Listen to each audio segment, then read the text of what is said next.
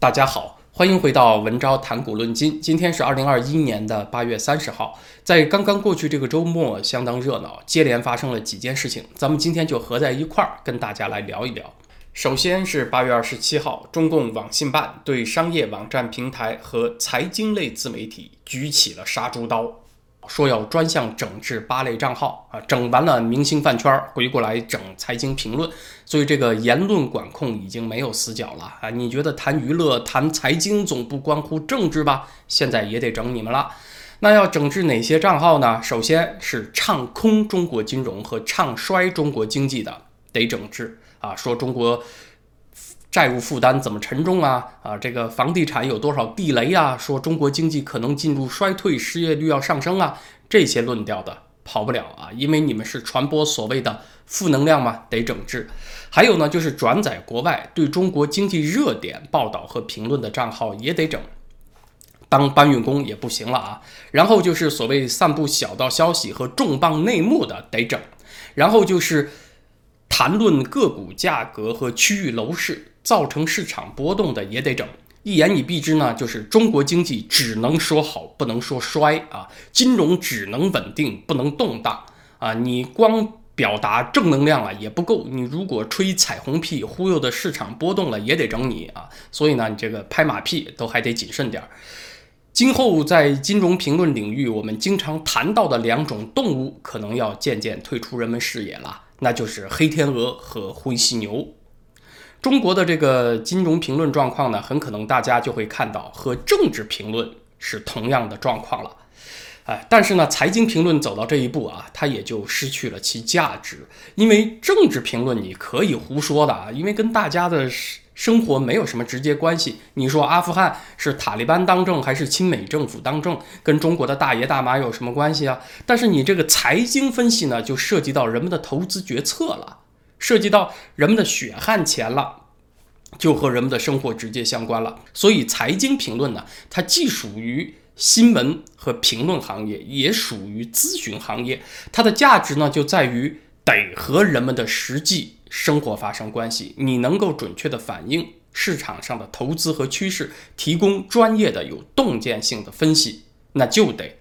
反映现实，你要不反映现实，只能有一种态度啊！不管现实是好是坏，你只能说好，那基本上这个行业也就没有存在的价值了。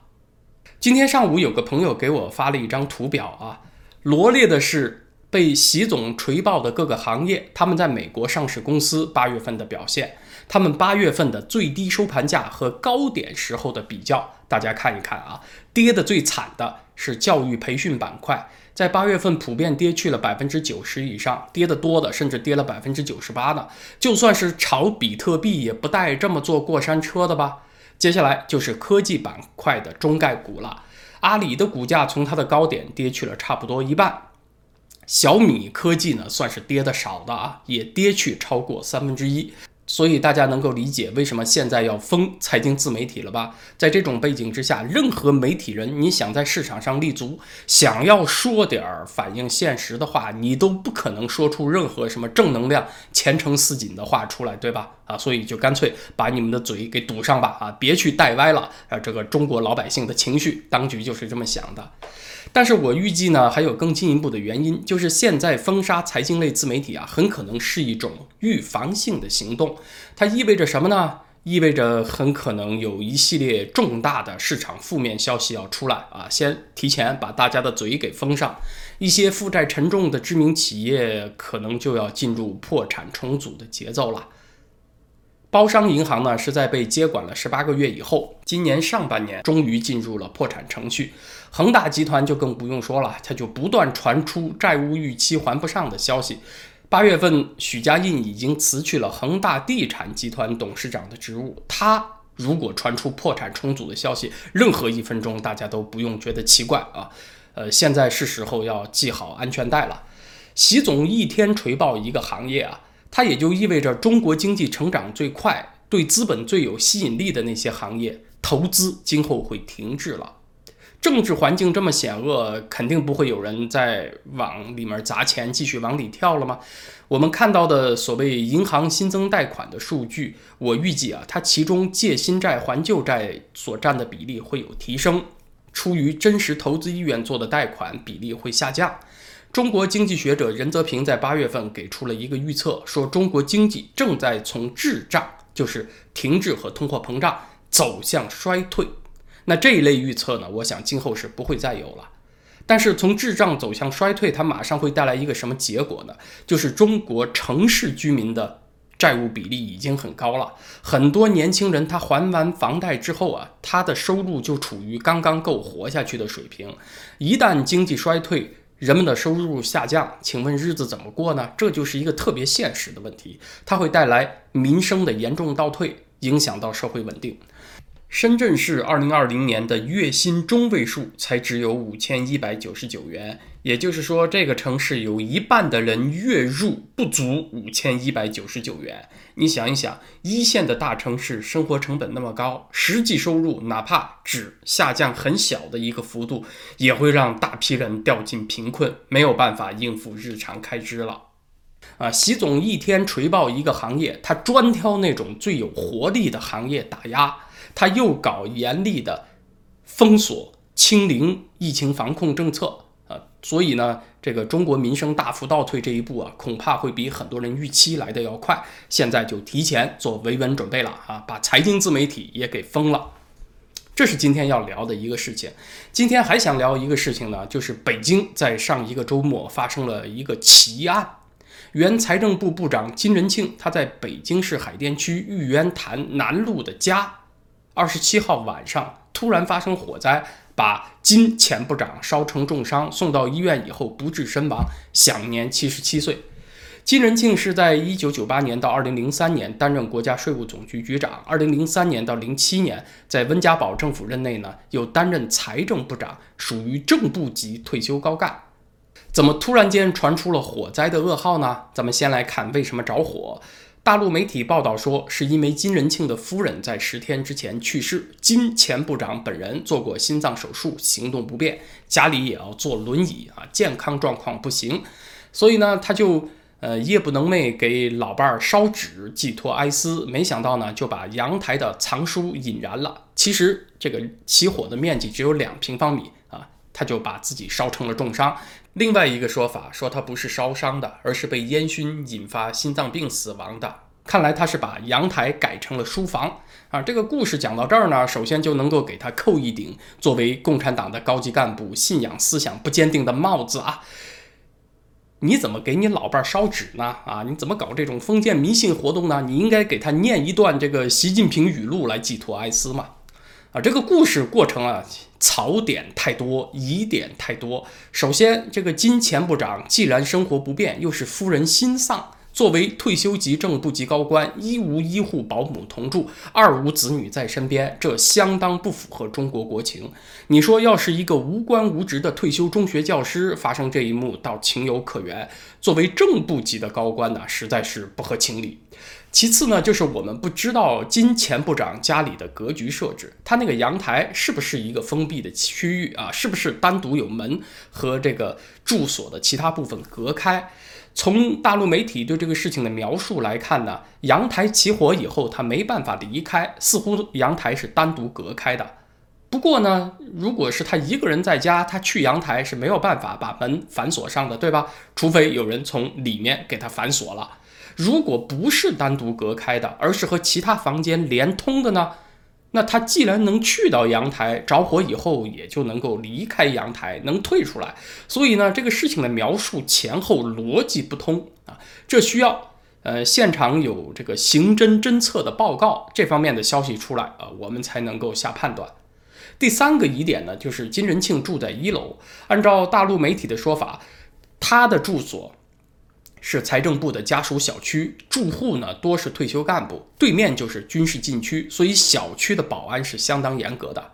央视说起火的时间其实不长，是二十七号晚上十一点四十七分起火，零点十七分就被扑灭了。啊，火灾时间只有半个小时。起火的区域呢只有阳台这区区两平方米，它火势不大啊，没有蔓延到整个房屋，起火时间又不长。可是偏偏就是这短时间的很小区域的火灾，把金前部长烧成重伤，不治身亡了。你不得不说，这是一把非常精确的火，一把高智能的火呀。它起火的时间、地点都把握的刚刚好。总之呢，啊，偶然太多，有太多槽点经不起推敲。我们节目当中之前谈到过一个死苍蝇定律，就是你怎么看待这类可疑事件。如果你打扫卫生的时候，在窗台上发现有一只死苍蝇啊，你可以完全忽略这种事情太常见了。如果你一次发现有两只死苍蝇，也可以解释为巧合。如果你一次发现有三只死苍蝇，那我建议你这个时候最好检测一下你这个房间里面甲醛这一类有害气体是不是超标了呀？啊，检查一下煤气有没有泄漏了呀？我们就不能够以偶然来推测了，很可能背后有我们看不到的原因啊，呃，像什么一出事儿，这个摄像头就坏了，而且还不是一个摄像头坏，两个摄像头一起坏，那你觉得这个可能是偶然吗？北戴河会议之后啊，中共掀起了2017年以后少见的反腐小高潮。杭州市市委书记周江勇倒台，中纪委呢还特别发出通知，要求杭州市两万五千多名大小官僚自纠自查。这是第一只死苍蝇。赵薇号称是中国女版的巴菲特，政商两路人脉广泛，却突然间无理由的被封杀，这是第二只死苍蝇。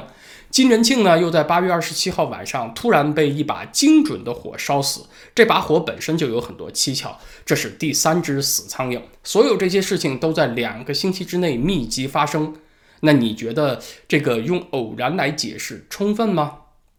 所以现在这个状况啊，我虽然我们没有办法得知这个事情过程的细节，但是我们可以揣测出一种氛围，就是。中国高层圈子处于一种相当紧张、恐怖、相当混乱的状态，同时呢又事出紧急，不管是出手整人的，还是防御灭口的，都相当急迫啊！这个很多事情都做不到那么周全，就有相当多不合常理的事情发生了啊！什么一个大腕突然间没理由被封杀啊？至于说什么理由呢？以后慢慢再编。还有正部级高干突然间就成了孤寡老人了啊，在家里遭到一把离奇的火灾去世。昨天我是和在加拿大的香港作家，同时也是《苹果日报》的财经专栏作家钱志健先生啊见了一面，聊了一阵。钱先生呢提到了一个很有意思的现象，就是大家现在千万别以为想从香港移民海外跑路的就是香港的泛民主派啊，什么黄丝带那伙人。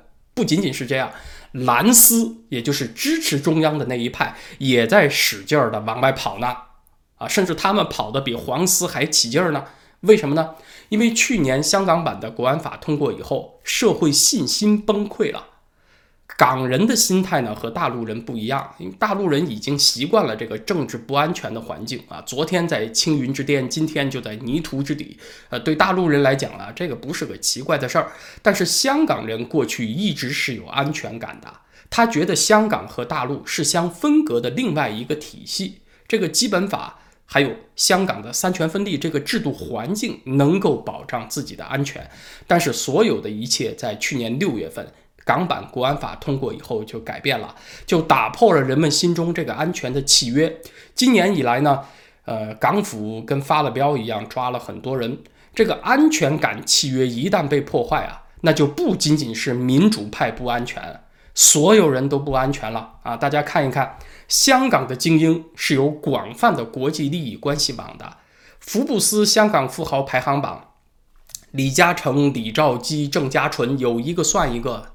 哪一家不和所谓境外敌对势力有密切联系的？他们的资本是全球布局的呀，还不仅是境外敌对势力，他们和境内敌对势力的联系更加紧密啊！就是他们深度卷入了中共的高层关系，那完全有可能由于中国国内政治斗争的变化，他们的对手就利用这个港版国安法罗织罪名给他们下套。你说这伙人啊，心里能安全吗？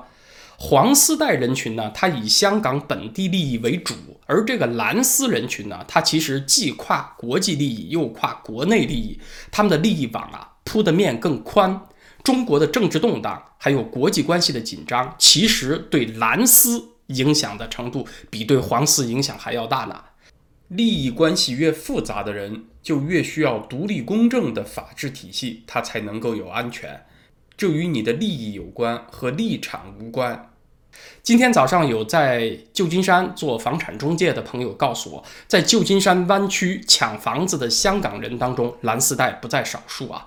现在既然都一国一制了，没有这个缓冲层了啊，香港不再是一个三权分立的独立体系了，那么大陆的风暴波及到香港那是必然的，它只是表现方式和在中国大陆有点区别而已。中国大陆就是纪委把人直接给抓了，在香港呢，那就可能通过什么国安法啊，绕开它原有的法律体系把人给抓了啊，最多就是这种表现形式有些差异而已。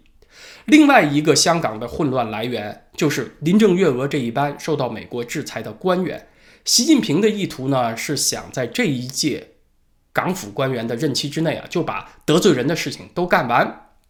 等他们任期届满换下去之后，后面的人就可以轻装上阵了。所以他给这一届港府官员施加了很大压力啊。这些官员确实也是执行国安法抓人很带劲儿，但是这些官员自己也明白。日后很可能就面临着用完被扔的命运，所以心态也相当的惶恐不安。按照钱志健先生的说法呢，就是这伙人的精神是不是正常都成问题了，所以他们干的事情啊也相当不负责任，很具有破坏性。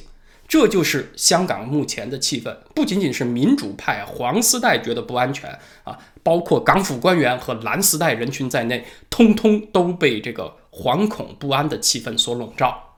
今天说香港的意思是，北京也是这样的。香港这种恐惧和混乱，它情绪就是从北京来的。只不过呢，香港透明一些，北京更加是权力的中枢，它的恐惧和混乱更甚。在香港以一种独特的方式表现出来了。中国社会现在各个阶层也是感受到了来自于掌权者那种偏执和不可理喻的压力。香港这边社会默契的丧失是基本法名存实亡以这种方式体现的，而中国社会过去维持稳定的一种默契也丧失了。什么默契呢？就是所谓的铁三角体制：政界、商界和知识界的联盟。中国的商人啊，主要是那些成功的民营企业家，他在国际上扮演一个民间大使的角色。过去多年一直是这样，他们利用自己的生意活动帮助中共政府打造形象。同时呢，也帮助中共政府实现一些重要目标，比如去收购外国的科技行业、新能源、人工智能、机器人行业的这些有战略价值的企业，同时推销“一带一路”，利用投资带来的就业，影响所在地的民选政府等等。那这些事情只能够通过民营企业家来做，国营企业的官方色彩太强。但是现在呢，又是一天锤爆一个行业，又是要搞三次分配，那等于是把民营企业家当成猪宰了。这股力量自然也就是自废武功了。和知识界的结盟呢，是指利用知识界的解释力和说服力，他们在国际上和国际同行的往来，去推销中国模式，宣传所谓中国崛起的经验。但是呢，你要有。这个世界范围的影响力啊，你多多少少不能够纯粹胡扯啊，都得触及到一些事实，得谈一些问题、风险和错误。但是现在呢，又把这个所有谨慎理性的途径给堵死了，包括整治财经自媒体啊，批判张文宏啊什么的，那就是。整个言论环境一个口子都不留了，大概呢，习近平是担心你只要留一个口子，那么其他被打压的人呢就会转移到那儿去吐槽、去喷发不满啊。如果财经评论还能够自由的话，那估计那些被锤爆的明星啊、官员啊、商人呢，就会雇一批财经自媒体的写手，把中国的金融吐槽个一塌糊涂啊，把习近平的失败渲染到十二分啊。习近平一想，那干脆我全给你堵死吧，不留任何出气的口。所以这样一来呢，把知识界和政权的结盟关系也给拆散了。那请问最后还剩下谁来支持党呢？呃，大概就只能靠那些五毛和小粉红了。所以当前中国的环境啊，是迅速的义和团化，表现出来呢，就是一大批人陷入了癫狂无理智状态。不是说中国就没有理智的人了，是理智的发声渠道被堵死了。但是你真能指望啊那些五毛小粉红给党卖命啊？隔三差五是冒出这么一些爱国网红啊，有那种很夸张的表演，他们只不过是赶这波行情的投机者而已啊，就跟那个去股市里面投机的人心态是一样的。真到了局势有变的时候，他们马上就撤了。你看他们翻脸比翻书还快。在专制盛行的环境当中啊，大家千万不要相信所谓的民意。在这样的国家，历史的关键关头。能够决定方向的，永远是那种有行动力和决心的少数人。他们还得有一定的影响力，能够掌握资源，有一定的组织能力，是这样的人，而不是所谓的普罗大众啊。所谓的民意，在一夜之间就可以变过来的。我经常说，历史不能被设计，但是有逻辑。既然中共从一九八九年以后维持政权稳定的这个铁三角已经被习近平亲手拆掉了，那结果当然也就是。不再稳定了嘛，它就一定会有后续的事情发生，只是它以何种方式发生以及什么时候发生而已。那么今天的时事话题呢，咱们就聊到这儿，谢谢大家。明天星期二我会准备咱们另外一个频道“文昭思绪飞扬”上的内容，那个频道呢通常是星期四和星期六更新。那么在“文昭谈股论金”这个 YouTube 频道呢，咱们星期三再见，谢谢大家。